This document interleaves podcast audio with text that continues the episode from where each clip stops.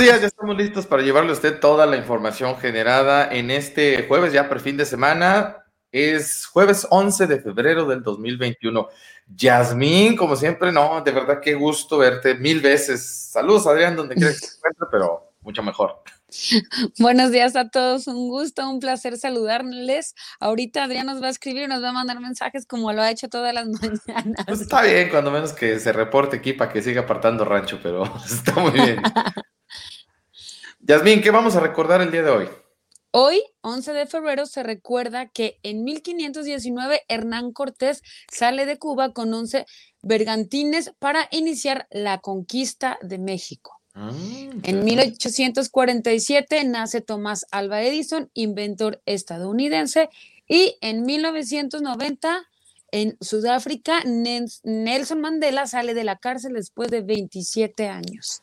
Fíjate, datos muy trascendentes que cambiaron la historia, cada uno en su diferente contexto, ¿no? En sí, en su diferente etapa, en su diferente contexto. En el caso de eh, Tomás Alva Edison, pues inventos que hoy en día nos siguen haciendo presentes. Bueno, compartirles que el precio de las gasolinas esta mañana en Arandas es el siguiente. La Magna está en 19.97, la Premium en 20.12 y el diésel en 20.51. En municipios como el de mi querida y estimada Yasmín, la gasolina verde está el litro en 20 pesos con 31 centavos, la Premium en 20 pesos con 60 centavos, ya pegándole los 21, y el diésel en 20 pesos con 68 centavos. Qué, qué caro sale vivir en Tepa, eh, de veras no, está, no está fácil la cosa, ¿verdad? A ver si ya me voy regresando a San Ignacio. Sí, porque qué bárbaro. Fíjate, lo que sí es que hay una disminución del dólar, eso sí me sorprende. Después de haber estado por encima de los 20 pesos, hoy está en 19 pesos con 91 centavos. El precio de esta divisa estadounidense. 19 pesos con 91 centavos. Ojalá que sí, bueno, bajando otro poquito. ¿Te acuerdas tú que llegamos a estar hasta en los 18.90, 18.50? Ese ya era un excelente precio. Pero bueno, cuando menos hoy está por debajo de los, 20, 20 pesos. Esa es una excelente noticia. Así es.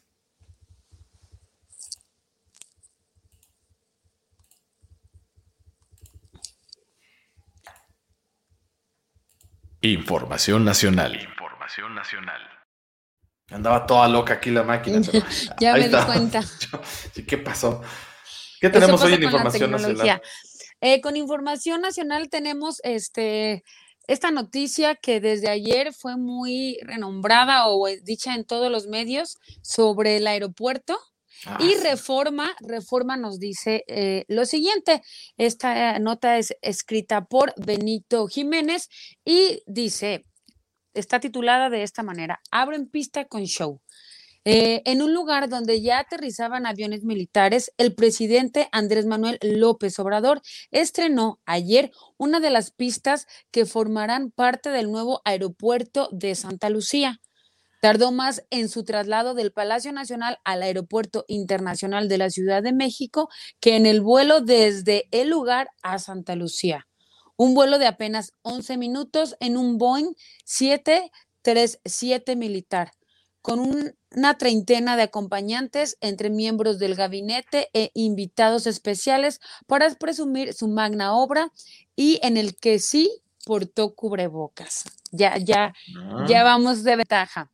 Esto es una hazaña de la construcción y de la ingeniería que ha estado a cargo de la Sedena celebró el mandatario antes de abordar el vuelo en referencia a los avances en la construcción de Santa Lucía. El avión militar aterrizó en la pista 04-R del aeropuerto Felipe Ángeles en medio de una polvadera. Luego pasó por un arco de chorros de agua disparados por militares como signo de celebración del arribo del mandatario. La escenografía también sirvió para que aviones de líneas comerciales como Viva Aerobús, Volares, Volares y Aeromar aterrizaran en el lugar, aunque lo hicieron sin, sin pasajeros, solo con la tripulación. Esta es, eh, pues, la nota que, ayer fue muy mencionada. Sí, hay, muchas, pues no sé si pudiera llamarle así, críticas, comentarios en las redes sociales, de que dicen que igual que pasó con la rifa del avión que no se rifó, este, con el tema de las vacunas que no hay vacunas, pues que esto también podría ser en ese sentido, un aeropuerto donde no hay un aeropuerto, o sea, todavía no está terminado, pues vaya, es lo que yo pues vi sentidas críticas ahí en medios, en redes sociales, que decían, bueno, es que todavía le falta mucho, ¿no? Y se hizo una inauguración con bombo y platillo como si ya fuera tal. Yo le dejo el comentario ahí a los que, a los que saben y los que pudieran ser eh, tanto defensores o detractores de esta administración. No me quiero meter en arengas, pero ciertamente, la verdad que sí, pues todavía le falta, o sea, todavía le falta. Y ayer, bueno, pues fue pues casi, casi como un espectáculo de algo que todavía no está concluido, salvo la mejor opinión de ustedes, desde luego. Así es, nosotros respetamos todas las opiniones, pero pues también eh, sabemos que en realidad todavía le falta. Sí, sí, sí. Bueno, continuando con las noticias nacionales, Reforma también nos menciona que negocia Robles libertad, acepta, acepta declararse culpable. Rosario Robles planteó la a la Fiscalía General de la República una negociación en la que está dispuesta a declararse culpable de las omisiones que permitieron los desvíos por más de 5 mil millones de pesos de la estafa maestra, a cambio de obtener una pena mínima de prisión y no ir a juicio.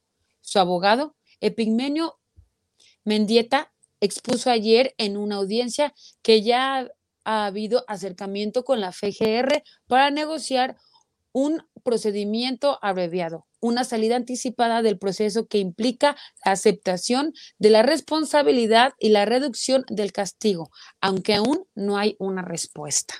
Fíjate que eso está interesantísimo. Todos se acordarán del caso de Rosario Robles, pues esta mujer involucrada en una serie de escándalos de corrupción. Y bueno, es interesante que ahora esté buscando declararse culpable para que el asunto sea pues mucho menor. Después de que ya lleva varios tiempo ahí eh, recluida, esto habría que agregarlo, donde está entre azul y buenas noches su circunstancia, y bueno, ahora tal parece que una sugerencia de su abogado va en ese sentido, mejor di que eres culpable, no digas que eres culpable de corrupción, sino de las omisiones. Fíjate cómo se está manejando, es diferente, ¿eh? ahí la, la, lectura es diferente. No está diciendo soy culpable de corrupción, no, está el abogado sugiriéndole, soy culpable de no haberme dado cuenta, de no haberme fijado. Hay una gran diferencia ahí. Veremos si esto le vale y a fin de cuentas, pues eh, le reducen la pena y así lo acepta la justicia mexicana, que eso va a ser lo interesante. Así es, Rafa. Y pues siguiendo con, con las noticias nacionales, esta nota o esta información la vi hoy que estaba revisando eh, las primeras planas, la vi en la mayoría de los de los encabezados o de los medios y menciona que eh, el Universal menciona que la pandemia pone al turismo en coma, registran caída histórica.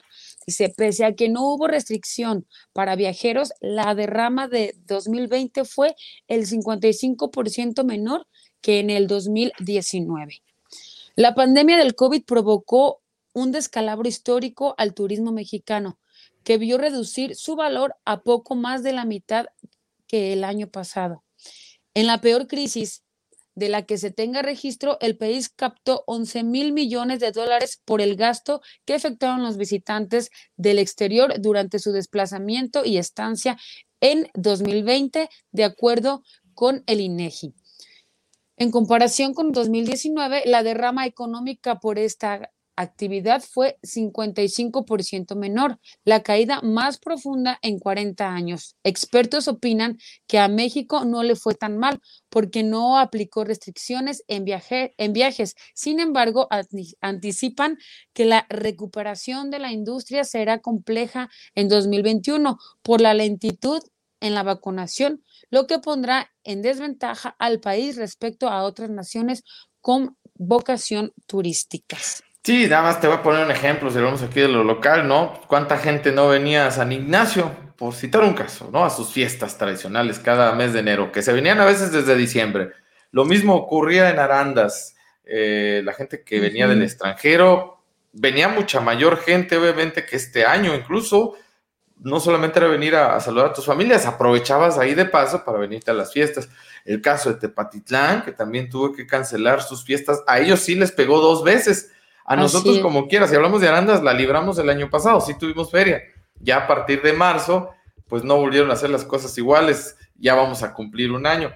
Pero lugares como Tepa, este, o este año San Ignacio, Jesús María, el propio Arandas, eh, pues es otra realidad, es un dinero que se dejó de percibir. Las fiestas de septiembre ya, es que aquí son súper populares y que genera también mucho turismo, no solo local, sino también de toda la República Mexicana e incluso de algunos países, pues tampoco. Entonces, imagínate tú el, el, impacto y como lo dice la nota, y eso que México no puso así como sus barreras de no nos visiten, como ya lo están haciendo otros países, ¿no? O sea, México mantuvo sus fronteras abiertas y aún así, pues yo creo que también, fíjate que ese es un claro ejemplo de las medidas anti-COVID que hemos comentado eh, me trae ahorita a la mente eh, o a colación este tema. Eh, no cabe duda que cuando quieres ser también responsable, no necesitas restricciones. Luego aquí en México nos hemos quejado mucho de los tianguis, nos hemos quejado mucho de los bares, de las cantinas, de que nos tienen cerrados algunos otros espacios. y bueno, nos quejamos de los que están trabajando porque decimos, es que es una fuente de contagio. Ojo, ahí está la clave México no cerró sus fronteras y no por eso tuvimos un mayor número de visitantes, de turistas. ¿Qué hicieron los turistas? Fueron responsables. Dijeron, bueno, si ahorita la situación está complicada, ¿para qué voy? Lo mismo ocurriría en cualquier plano. Si sé que el asunto está complicado, pues ¿para qué me acerco al tianguis a hacer bola? Mejor me espero a ir en un horario que esté más desahogadito. ¿Para qué me meto al bar si sé que ahorita está lleno de gente? Pues yo me espero. No cabe duda que ese es un buen ejemplo que la conciencia colectiva vale más que cualquier restricción. Sé que se le criticó al presidente porque no se cerraron las fronteras de México, pero un claro reflejo de que a fin de cuentas no era lo necesario es este tema del turismo. Si no vino el turismo fue obviamente porque había crisis económica, desde luego, pero también porque hubo más conciencia quizás del extranjero, no aquí localmente, pero cuando menos en otros países sí nos dieron esta lección de ser más precavidos. Eso no cabe duda. Entonces, se nota que sí se puede. A veces el problema está en nosotros. Así es, la responsabilidad que cada uno conlleva y que cada uno aplica es, es lo que aquí se vio Así en, en, en, este país, al menos en el área del turismo. para que después no digamos que no se puede, o sea, sí se puede. Sí se puede. Nomás no queremos. Es querer. Y eh, pues ya para finalizar con la información nacional, Milenio nos dice que frena AMLO ideas para regular redes. Ya ves que este tema pues lo hemos traído toda la semana y eh, en esta ocasión eh, nos, la nota dice así, con la consigna de que la prensa se regule con la prensa, citando a Lerdo de Tejada, el presidente Andrés Manuel López Obrador dijo estar en desacuerdo con los intentos de reglamentar las redes sociales, aunque ratificó que no le gustó lo que le hicieron a Donald Trump, Microsoft, en tanto, propugnó que haya normas más claras en este tema.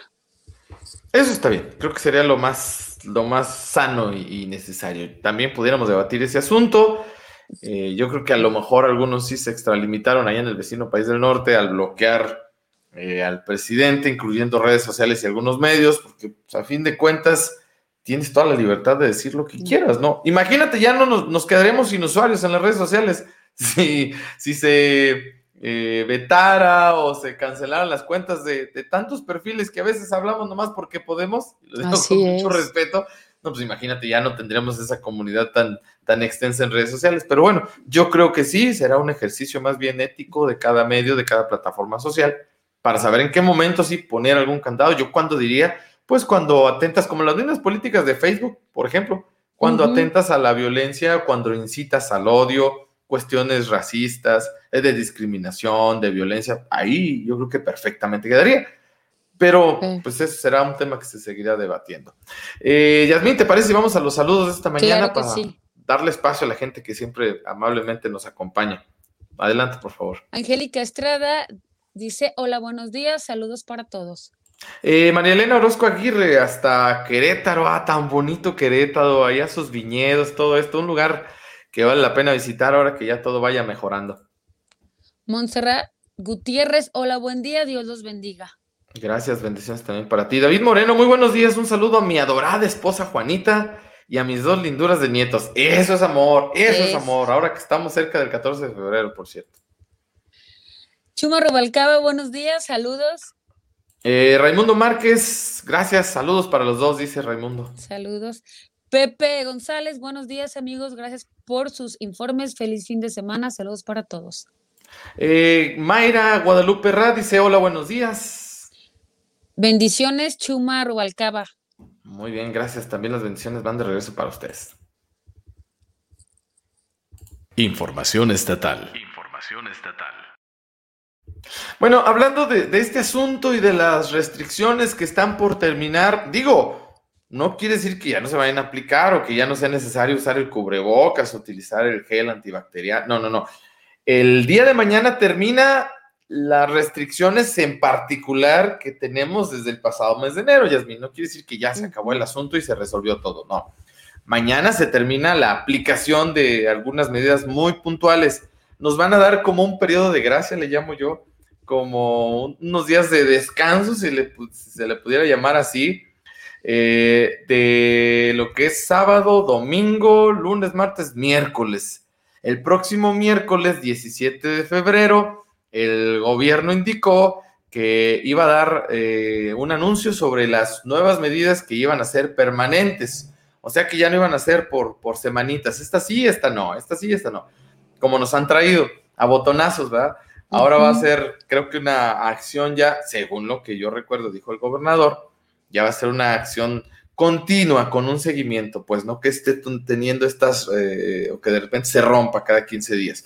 Entonces, habrá que esperarlo. Por lo pronto, mañana terminan estas eh, restricciones y uno de los primeros anuncios que ya se están haciendo, Yasmín, a petición también de muchos en Jalisco, eh, nos recuerda Ruth Álvarez en una nota de mural, que a partir del 13 de febrero volverán las misas presenciales en Jalisco. Ojo, eh, esto lo informó el cardenal Francisco Robles Ortega. A través de un comunicado dio a conocer que en cuanto terminen las restricciones que emitió la Mesa de Salud y el gobierno del estado, los fieles podrán regresar a los templos para ser partícipes de las celebraciones.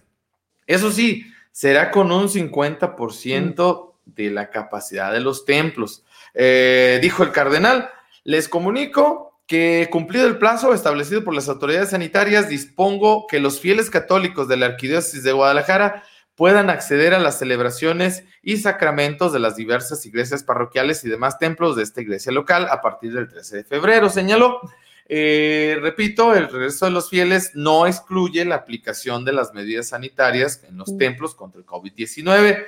Eh, el cardenal indicó que el aforo será del 50% de su capacidad, al igual que se tendrán que seguir las indicaciones ya previamente recomendadas, como guardar la sana distancia entre cada persona, recibir la hostia consagrada en la mano y que los espacios continúen siendo sanitizados. Dijo que esta disposición debe de ser asumida en la responsabilidad, ya que las condiciones actuales de ninguna manera nos permiten bajar la guardia en el cuidado, acotó.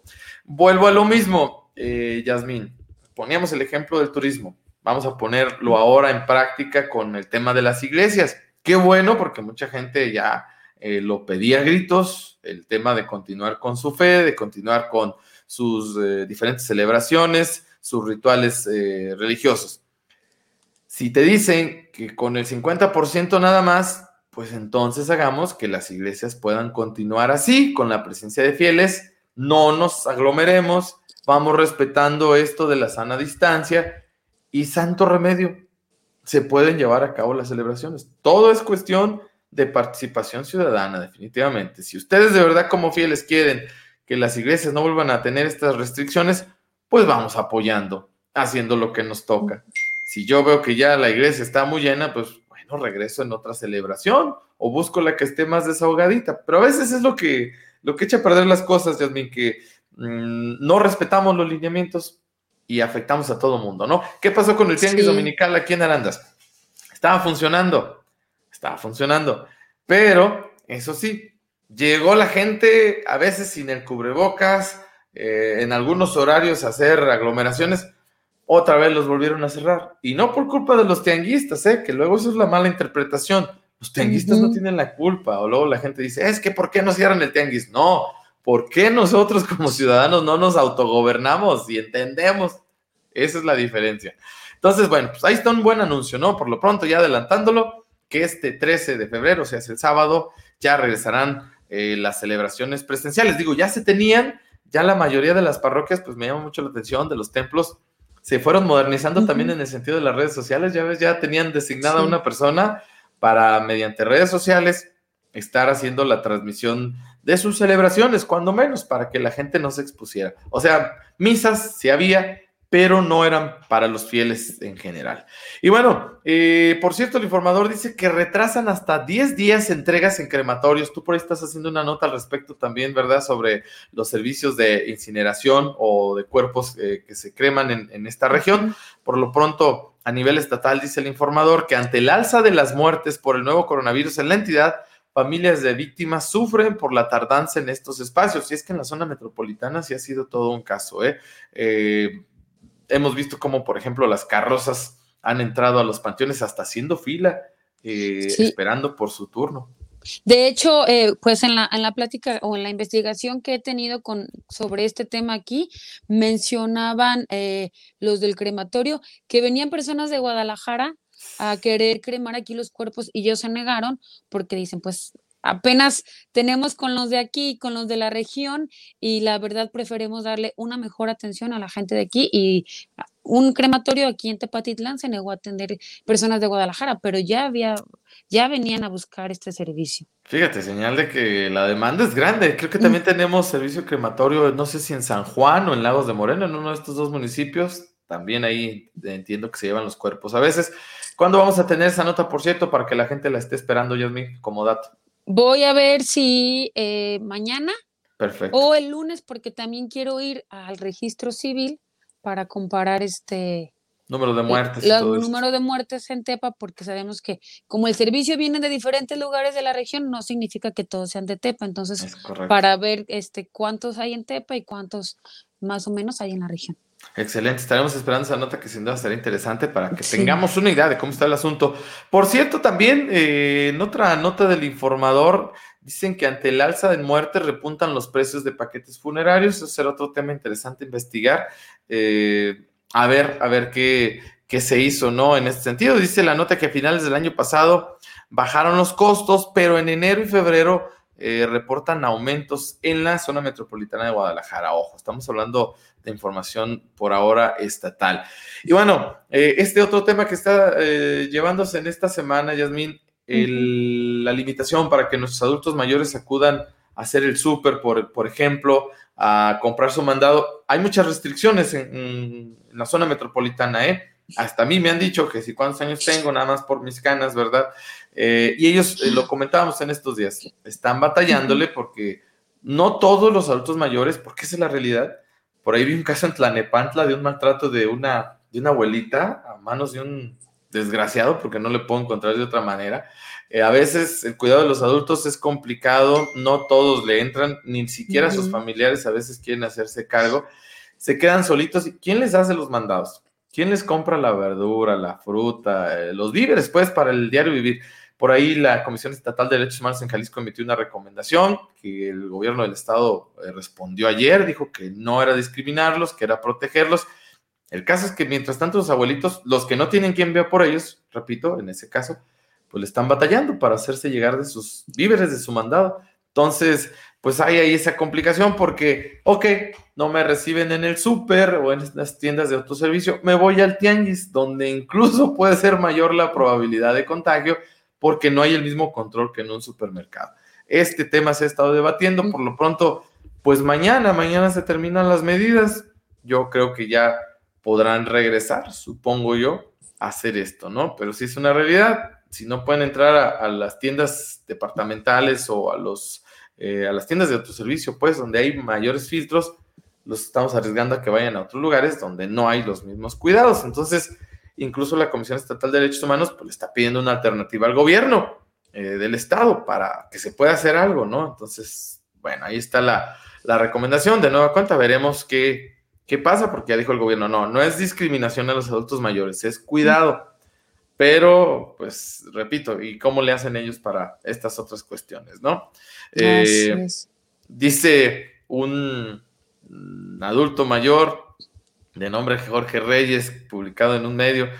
Tengo 66 años y por primera vez me siento discriminado en mi país. Intenté ingresar a SAMS, tienda de la cual tengo membresía, y bueno, pues por órdenes del gobierno del estado me pidieron la entrada. Dice, no veo de ninguna forma que la pandemia sea bien manejada en cuanto a impedir el acceso a algunos de nosotros. Dice, no creo que con eso se vaya a controlar totalmente el virus. A mi edad, dice él, tengo que trabajar, ir a las oficinas de gobierno para hacer trámites y pagos, a pesar de las aglomeraciones que en esos lugares sí los hay. Pero no puedo hacer mis compras de un supermercado y no tengo quien las haga por mí. Ahí está una, una expresión que refleja muy bien esta, esta situación, ¿no? De hecho, Rafa, no sé si viste en días pasados donde un DJ subió un video que mencionaba que porque ellos, bueno, dice, yo estoy de acuerdo que mi trabajo es cuestión de que se acumulen muchas personas y puede haber contagio, dice, pero ¿por qué los pagos de gobierno sí se tienen que realizar? ¿Por qué no nos esperan sabiendo que muchos eh, nos hemos quedado sin trabajo, que aparte nos podemos contagiar, pero los pagos de gobierno o los cobros de gobierno siguen a, pesar de todo, para los de la tercera edad, para los enfermos, para lo que sea, el pago para el gobierno se tiene que realizar. Y era como una inconformidad y muchas personas estaban comentando sobre eso. ¿Te contesto de manera institucional o te contesto de manera ciudadana? Pues no sé, como gusta, de las dos. Bueno, es que la institucional sería, es que gracias a sus recursos podemos seguirles ofreciendo los servicios públicos. Si no tenemos dinero, pues cómo vamos a poder ofrecerles seguridad, eh, aseo, eh, alumbrado. Ese sería el, argumento, la contestación, que algo tiene de razón, por cierto, ¿no? Sí, eso sí tienen toda la razón. El ciudadano, pues ya lo hemos escuchado, lo estamos platicando aquí. Oye, si me estoy quedando sin trabajo, que eso yo creo que se pudiera hacer, pues, darle una prórroga a la gente, o sea. A lo mejor buscar opciones. Sí, es más, el, descuento en el, pago de refrendo lo voy a dejar todo el año. Viendo que es un año atípico, el, el que nos antecedió, que fue complicado, ok, no se apuren todo el año se mantiene el descuento. Y no como viene siendo tradición, nada más enero, febrero y marzo. O sea, pues, no, déjalo ahí, déjalo todo el año. Pero no, ¿verdad? Es que esto impactaría en las arcas también del gobierno. Y cierto, pudiera afectar en la prestación de algunos servicios. Es complejo el tema, no cabe duda, pero algo se pudiera hacer, ¿no? O los apoyos también anunciados, que no sé a cuántos sí al final les llegaron y a cuántos no. ¿Te acuerdas que hubo por ahí algunos anuncios el año pasado, a mediados del año pasado, que para incentivar la economía? Sin embargo, no sé a qué tantas personas les llegaron, sí sé que algunos, pero no sé si a todos los que lo solicitaron, porque luego entrabas en la bronca de, pues tienes que estar registrado ante la Secretaría de Hacienda. Oye, pues gente que apenas iba al día, obviamente no iba a estar ahí eh, registrada ante el SAT y pues le pides eso como requisito, pues se acabó la historia, ¿no? Y no estoy con esto alentando la informalidad, la verdad es que no, pero muchas cosas se pudieran hacer. Fíjate que otro tema que estaba yo viendo el día de ayer y que es interesante y hasta preocupante, ¿por qué no decirlo? Eh, preocupados en la zona metropolitana de Guadalajara porque están preparando una estrategia para abasto de agua. Eh, resulta que la presa Calderón, ¿la ubicas, Yasmín? Ahí cercano este, de tus terrenos ahora. La presa de Calderón está justo entre lo que es Tepatitlán y Zapotlanejo. Uno incluso cuando va de camino, está el puente Calderón, ahí donde se dio una batalla que perdió Hidalgo, por cierto, como manera histórica. Ahí a un costadito adelantito está la presa de Calderón, eh, este cuerpo de agua que abastecía o abastece todavía a la zona metropolitana, sin embargo, al parecer le queda poco, ¿eh? poco, poco tiempo en cuanto a poder abastecer.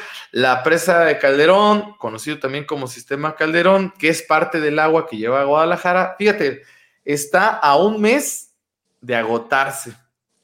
Ya. Dijo el gobernador que ya no van a poder extraerle el agua que, que sacan normalmente de este lugar y eso va a implicar un enorme esfuerzo de reorganización interna para poder garantizar que la ciudad no le falte el agua aseguró el gobernador en un video que ayer subió en sus redes sociales. Híjole, como si hiciera falta algo, ¿verdad? Esa es una situación muy crítica. Sí, así, tal cual como lo dijiste, así lo consideran. Estado crítico, el que presenta la presa de Calderón. Lugar que además, eh, fíjate que es hasta de interés turístico. Yo alguna vez me tocó ir a visitar esta presa, está, está bonito el lugar, pero qué pena que se esté acabando el agua ahí. Eh, yo recuerdo que pues, cuando menos en los últimos años no había tenido conocimiento de una situación de esta naturaleza, entonces vamos a ver qué va a hacer Guadalajara sin este abastecimiento. Por otra parte, eh, ¿te acuerdas tú de la salud del cardenal Juan Sandoval Íñiguez que se vio mermada, se vio afectada? Ya lo dieron de alta eh, tras haber permanecido casi una semana en terapia intensiva y de que fue sometido a la intervención quirúrgica para colocarle un marcapasos. Bueno, pues el cardenal Juan Sandoval Iñiguez ya, ya está en su casa eh, recuperándose. Qué bueno. Eh, este tema también estaba ahí vigente, sobre todo por las declaraciones de este personaje, además de ser un religioso, pues un personaje polémico. ¿Te acordarás tú del tecito de hojas de guayaba para hacerle frente al COVID-19, entre otras cosas que había dicho el prelado, ¿no? Entonces, bueno, pues ahí tienes tú la información en este sentido. Eh, hay diferencias en cuanto a la ley de la industria eléctrica. Eh, ya sabes que pues están ahorita las voces, también Jalisco mm. pues está analizándolo y dicen que no, que no, no sería lo más sano para esta industria, quieren seguir apostando por la libre competencia, que tú puedas seguir produciendo tu propia energía mediante un contrato con la CFE. El tema de los paneles solares a la fecha, pues te das cuenta que ya son muchas empresas que los han instalado. Son energías pues un poco más limpias y eso es lo que de repente ha estado ahí eh, en, entredicho, ¿no? El cómo regresar a otro tipo de generadores de, energía. Eh, esto va a seguir dando de qué hablar, ya veremos. Y por último, para terminar con la información estatal, ¿recuerdas, Yasmin, que esta semana eh, volvimos a desempolvar el caso de este abuso o acoso en Tototlán, municipio que está relativamente cerca aquí de Los Altos? Bueno, pues dicen que no se ha presentado el alcalde ante los regidores para analizar su posible salida, porque ya están planteando esta situación. Incluso el gobernador del estado lo dijo así, mm. eh, que no podían permitir tener funcionarios o un presidente con estas conductas. Eh, Sergio Quesada Mendoza eh, es el presidente actual de Tototlán y a pesar del escándalo de este acoso y hostigamiento sexual en el que está involucrado él y el director de padrón y licencias Efraín Martínez Íñiguez, dicen que no se ha presentado ante los regidores. El presidente municipal, por cierto, como dato, llegó a esa alcaldía de Tutotlán mediante la coalición del PAN, MC y PRD. Por eso, bueno, pues el gobernador hizo el exhorto, porque pues, lo consideraba de, si no de su equipo, pues sí, de quienes llegaron con esta fórmula. Eh, ya incluso pues una regidora abordada por un medio de comunicación dijo que eh, solicitó el cese de Martínez Íñiguez, el director de parón y licencias, desde el pasado 28 de agosto en una sesión ordinaria de ayuntamiento y acusó por su parte al presidente de no querer dar la cara y de no citar a los regidores para discutir ese tema, el de la posible salida. Eh, entonces, bueno, pues ahí está el, el tema pendiente. Dice que esta regidora, que el acoso del que fue víctima la empleada municipal fue constante, pues era secretaria del titular de padrón y licencias, lo tenía ahí en su oficina, ya sabrás. Es decir, que era su subordinada directa. Dice la regidora que desde un principio se le vino negando a esta chica la atención eh, y ella dijo que la regidora, que la estuvo acompañando desde un principio, desde que empezó su calvario y que hasta esa fecha no se veía ninguna solución. Dice que estaba muy molesta con el presidente por no tener la situación en su momento, era algo que él podía haber solucionado. Sin embargo, bueno, pues esto se fue a, lo que ya conocemos, ¿no? La entrevista que sostuvo también el alcalde con esta chica a la que le dijo, te ves guapísima, ¿cómo te ha de disfrutar tu marido? o sea, no, bueno, en serio se me fue la luz del susto. O sea, de veras, a lo mejor digo, yo no le encuentro ahí, ni lo quiero justificar al alcalde, no, pero no, no, entiendo por qué lado se le ocurrió decir eso. O sea, si a lo mejor fue una inocentada que de veras no tenía otra intención la iba, pues en qué cabeza cabe, ¿no? Si está yendo la chica a decirte, oye, eh, uno de tus funcionarios me está acosando, este, pues, ayúdame, ¿no? Este, toma acciones como, como alcalde. Este, y este señor le dice eso, o sea, te ves guapísima, ¿cómo te debe disfrutar tu marido? No, bueno, se ve como el froche de oro, ¿no? Entonces, no, pues, sí. esto va a dar mucho todavía, va a dar mucho. Y lo que también alguien, yo veía que comentaba en redes sociales en estos días, Yasmín, decía, a ver, el asunto de Tototlán solo trascendió porque pues esta chica eh, por fortuna en su momento y, desfortuna también, era parte del, ayuntamiento y hubo alguien quien la escuchara, o si hubiera sido cualquier otra mujer, ¿qué hubiera pasado? Hubiera tenido la misma respuesta, la misma trascendencia, y la bronca es que a veces muchas no se animan a denunciar. Por ejemplo, Mural publica un dato muy interesante. Dice que nada más el año pasado eh, se sumaron 324 expedientes de denuncias por acoso y dice que en Jalisco se presentan 27 denuncias al mes por este mismo tema, no todos relacionados obviamente con un gobierno municipal, eh, en diferentes instancias o de diferentes personas, ¿no? Y calculan que en el 91.2 de los casos no se presentan denuncias ante las autoridades. Entonces, en Jalisco el hostigamiento y acoso sexual son parte de un mismo delito, eh, pero el primero tiene una penalidad más alta. Eh, así, así las cosas, entonces, bueno, ¿qué pasa con los otros casos? Ciertamente. Ahí están presentes mm. seguramente, ¿no? Pues ahí están, así como tú lo dices, pero a ver si, a ver si después de este eh, pueden atender los demás y les buscan una solución, porque de verdad yo como mujer eh, sí es súper incómodo y es muy difícil eh, poder laborar con este tipo de, de situaciones. Sí, entonces, bueno, es un tema que sigue ahí presente, ¿verdad? Bueno, eh, vamos con mucho gusto a sus comentarios. Qué bueno que en serio nos enriquecen con, sus saludos, con sus aportaciones. Diego Padilla, buenos días, saludos. Saludos, Diego. Gabriel Lozano, buenos días, saludos. María Guadalupe Ramírez, buenos días. Raimundo Márquez, Rafa, ya no regresa Adrián, ya que se quede Yasmín, está mejor. No te creas, saludos para los tres. Son muy buenos. No, bueno, yo también apoyo el comentario, Raimundo. Yo volteo para este lado y se ve mucho más bonito que, que ver a mi amigo Adrián con todo el respeto. Pero bueno, este, gracias por tu comentario. Dice Lorena Prado, hola, buenos días. Eh, enhorabuena, ya nos hacía falta ir a misa sobre este anuncio que, que se hizo. Por cierto, tú que tienes contacto con la diócesis, Yasmín, me imagino que esto también va a aplicar acá para la diócesis de San Juan, ¿verdad? Seguramente. Así es, Rafa, justo aquí, ahorita lo iba a mencionar en la información acá, eh, sobre lo de la ceniza. Muy bien, ahorita nos platicas entonces. Bueno, eh, ah, caray, Ah, Buenos días, ya te queda Yasmina petición popular. Sí, amigo, ya no te vengas tú, ya. ya este, quédate. ya quédate donde quiera que estés. Leti Vázquez, entonces iba a haber bautismos. Pues yo me imagino que habiendo eh, misas, Leti, pues ya se van a imponer algunos otros sacramentos con esas restricciones, ¿no? Del 50% por ahora. O sea, que no hay aglomeraciones. Eh, esa es la, la idea. Y José de Jesús Zaragoza dice, desafortunadamente los adultos mayores somos los que hacemos todos esos trámites de pagos y, mandados ya que los jóvenes están trabajando. Sí, y, otra que me contaban, Yasmín, ah, segundando lo que dice J. Jesús Zaragoza, también, digo, a veces somos bien hijos, muchas eh, personas mandan a sus adultos mayores a hacer los pagos porque como les dan descuento, a ver, abuelito, vaya, se pague mi refrendo. No hay que ser también, o sea, hay que ayudarlos, no hay que, hay que encajarles ahí la responsabilidad toda. Eh, María Guadalupe Ramírez, eso no tiene nombre. Estaba en su trabajo. Sí, sí, claro, se refiere a lo de Tototlán. Alicia López, buenos días para ti. Eh, Gilito López, buen día, jovenazos, saludos. Yubi Sánchez, muy buenos días. Gustavo Salcido, saludos para ustedes, Rafa, gracias. También para ti, van de regreso, Gustavo.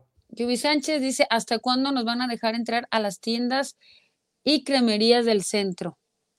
Pues, eh, no sé, Yubi, o sea, te digo que a mí me pasó y vaya que no estoy muy jovencito tampoco, pero pues, todavía no tengo los 66, no, ni los 60, mucho menos 50.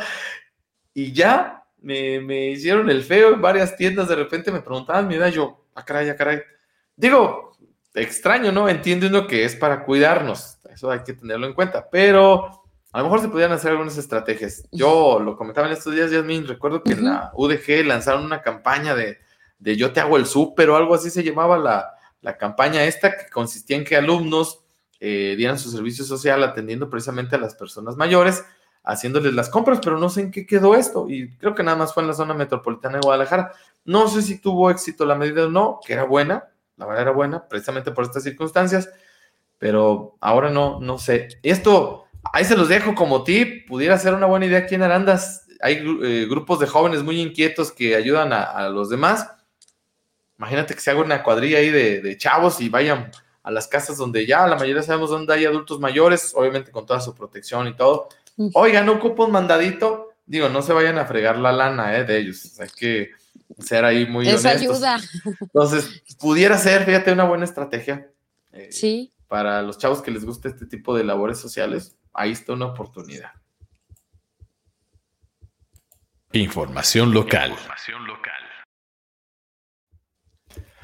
Vámonos, Yasmín. Tenías un dato interesante de la diócesis de San Juan.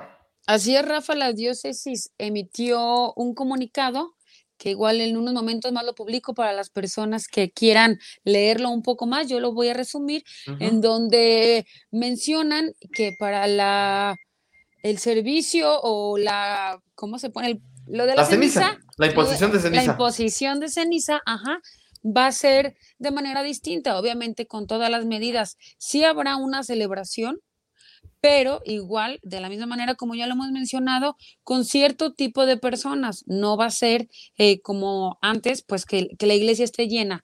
No, se hará la celebración, se respetará la distancia, uso de gel, cubrebocas, pero en esta ocasión el sacerdote dirá desde el altar la frase de arrepiéntete y cree en el Evangelio y para hacer la imposición de la ceniza solamente la va a esparcir. En vez de tocar a las personas, va a ser así esparcida. Ok. Y eh, pues esto es entre eh, uno de los puntos que maneja la diócesis para la imposición de la ceniza de, de este año. Que por cierto será el próximo miércoles 17 de, de febrero, o sea, ya está aquí el- la entrada de la temporada de cuaresma. Entonces, Así es. va a agarrar la ceniza ya y la va a esparcir por la encima de las cabezas de lo los, dice, de los ajá. fieles. Es lo que eh, recomienda la diócesis de San Juan, es lo que mencionó en un comunicado. Sea, ya no vamos a traer aquí el, el- la crucecita de ceniza. No, A, a mí me va a convenir, pues mira, me va a mejorar un poquito. No, no se crean, es un comentario eh, sin la intención de ofender a nadie. Pero bueno, Así es. este, así va a ser este año, a fin de cuentas, ¿no? Así es esa con dinámica. las ¿no? medidas, seguir siempre con las medidas. Bueno, eh, ya hay más detalles en este comunicado, como nos dice Ujú. Yasmín, lo vamos a Ahorita compartir lo en voy unos a momentos publicar más. para que lo chequen y lean todo, porque pues, son dos, dos hojas para que lo lean con calma. Sí, pero que lo chequen a detalle. Bueno, Así es. eh, vamos a Jesús María. Ayer comentábamos de los precandidatos de Morena en San Ignacio. Hoy les comparto pues a una de las personas, a una de las mujeres que será eh, precandidata de Morena en Jesús María.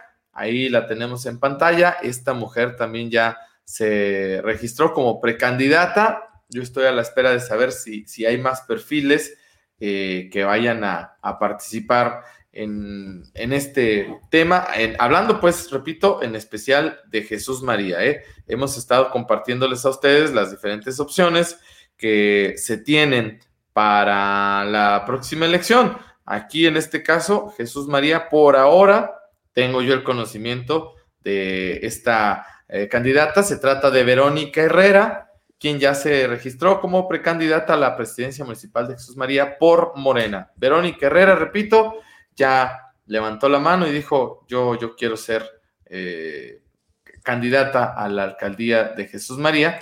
Veremos si esto, si esto se ocurre, si no hay más interesados en el caso del vecino municipio de Jesús María. Ahora regreso al municipio de Arandas, Yasmín. Ayer se inauguró una parte, una extensión de la calle Guillermo Prieto sobre la zona del Infonavit eh, Mexiquito. Ahí, pues, colinda esta calle con el puente de Avenida Guadalupe, una pues calle más pavimentada. Los vecinos agradecieron a las autoridades de Arandas por el apoyo.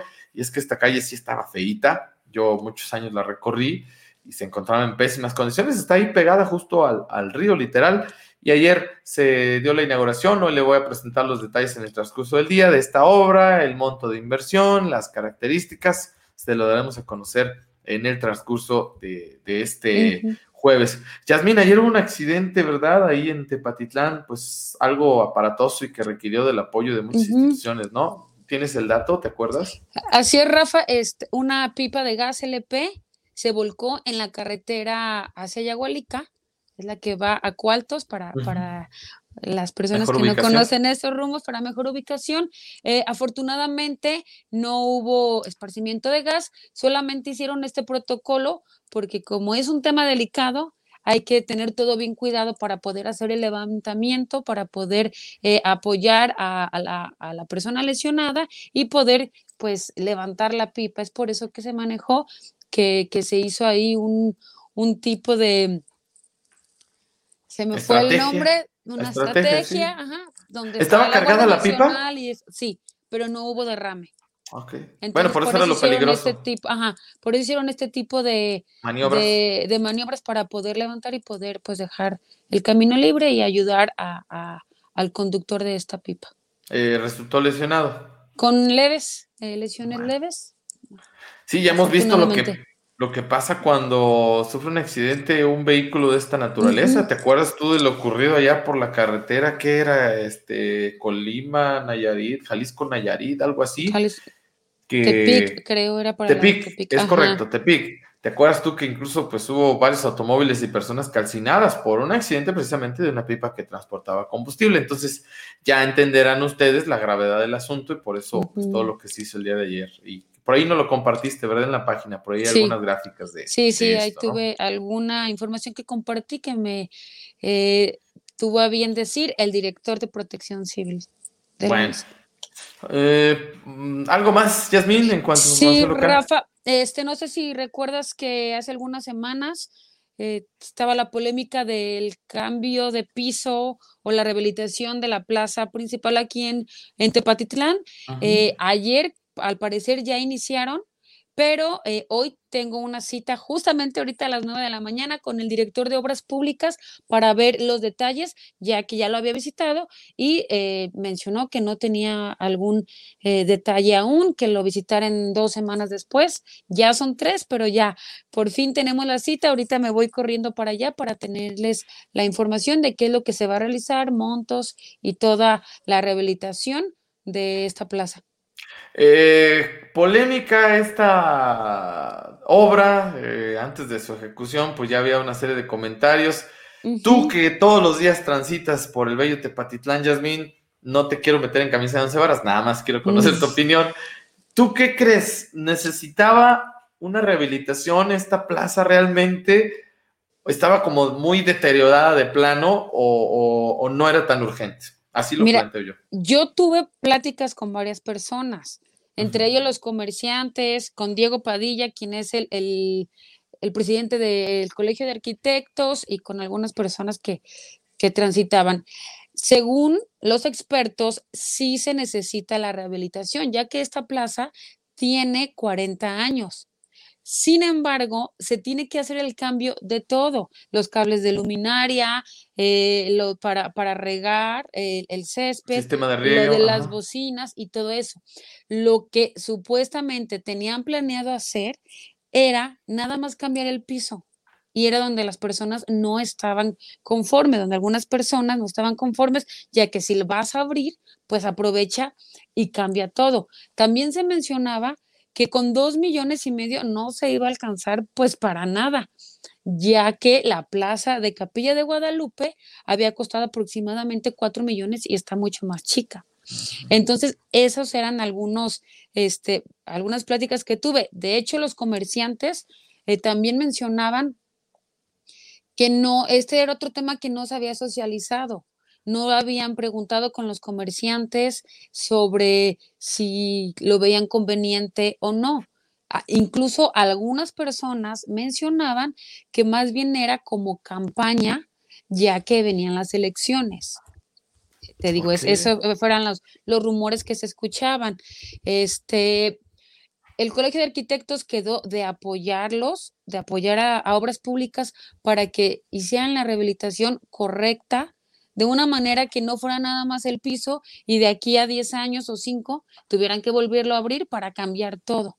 Entonces, vamos a ir hoy, voy a visitar al de Obras Públicas para que nos explique al final cómo quedó, si es que nada más va a ser el piso o van a cambiar eh, todos los cables y, todo lo necesario para poder eh, pues hacer una rehabilitación bien y no tener que hacerla en pocos años eh, posteriormente de ciertas cosas. Eh, todo un tema, ¿eh? Muy interesante, Yasmin. Sí, está muy, muy grande el tema. Nos amplias el panorama de una manera muy adecuada y cierto. si lleva electrificación oculta y vas a cambiar el piso, pues lo idóneo sería eso, de una vez aprovecha, porque si no, vuelves eh, a levantar la zona, que eso luego pasa mucho en los ayuntamientos, no se prevé a futuro, nada más obras de para que vean que estamos haciendo algo de relumbrón, pero no se piensa estratégicamente. Ojalá que sea integral, si no, mejor ese dinero dedícalo a otra cosa, porque si lo vas a tener que levantar en unos años otra vez que se requiera hacer una adecuación, por ejemplo, en eso, en las líneas de electricidad o en el sistema de riego, pues no, no se lee mucho el sentido del por qué. Pues vamos a estar pendientes de, de estos datos, Jasmine, que sin duda van a ser interesantes. Fíjate que regresando a Arandas aquí, hay un camino viejo a Betania y hace semanas se había reportado un enorme tiradero de basura. Por ahí a finales de enero, el gobierno municipal envió una cuadrilla personal del ayuntamiento a levantar, porque de veras se veía feo, ¿eh? estaba ahí al paso del camino. Como dato, pues este camino viejo de Betania era eh, una de las rutas que utilizaban los sanjuaneros para llegar cada 2 de febrero acá a San Juan, como dato nada más, ¿no? El caso es que se hizo la denuncia, el reporte en algunos medios, acudió el ayuntamiento, lo limpió, había hasta animales muertos, ya sabrás tú, de estos tiraderos clandestinos. Iba a decir una palabrota, mejor me la aguanto. Son gaderas, ya está igual. O sea, en serio, como que a la gente, yo no sé qué, qué, nos pasa, de verdad. Ya estoy acordándome aquí de don Héctor Suárez. ¿Qué nos pasa? Aquel personaje que tenía. O sea, a veces nos quejamos porque pues las autoridades no responden a una petición ciudadana. Cuando se da, ahí vamos nosotros a echar a perder el asunto. De verdad que eso, esa parte no la entiendo. Una de dos, también no quiero ser injusto con mi comentario, o de plano no pasa el servicio recolector de basura, que se ven en la forzosa necesidad de dejarlo ahí, que de todos modos yo no le encuentro ninguna justificación. O de plano, pues es alguien que ya le gusta estar haciendo la maldad porque a mí sí me llamó bastante la atención eso, o sea, vas, reportas, hay un tiradero aquí, carretera, digo carretera, Camino Viejo, Arandas, Betania, después de varios eh, reportes va a la autoridad, limpia, y, otra vez, más tarda la autoridad en ir y hacer esta labor cuando ya esté ensuciado, en serio, no hay que ser. Esto, esto allá en el Camino Viejo de Arandas a Betania, un basurero que de verdad les voy a mostrar unas imágenes en estos días para que vean cómo estaba y cómo está otra vez. En serio que no se vale, no está, no está padre el asunto.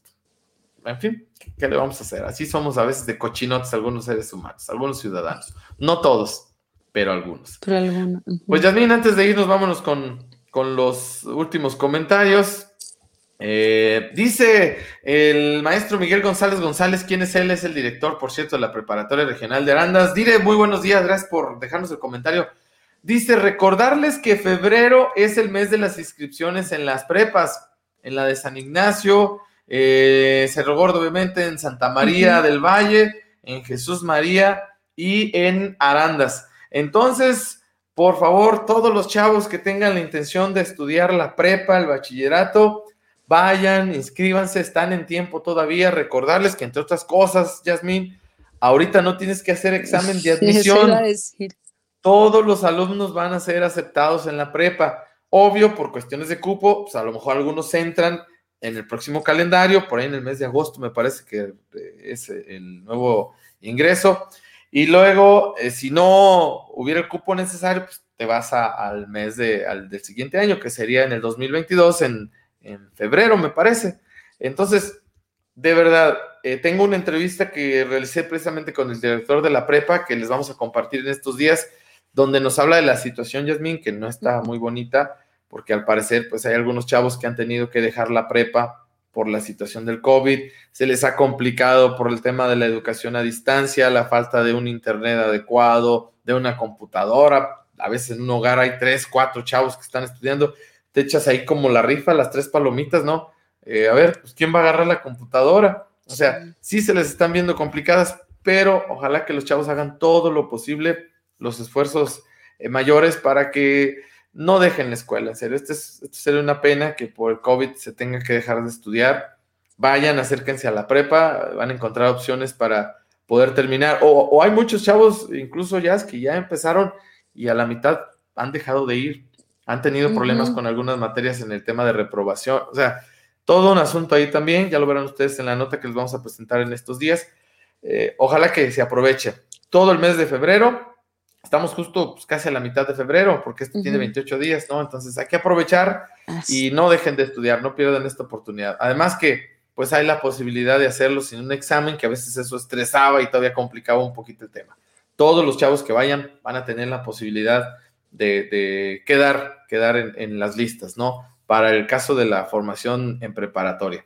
Eh, ahí están los módulos de, de, esta prepa, ¿no? San Ignacio, Santa María del Valle, Jesús María y obviamente Arandas, la prepa regional. Dense una vuelta, hagan su registro ahí por, por la plataforma de la UDG, porque sí será una pena que no siguieran estudiando. Adelante, Jazz.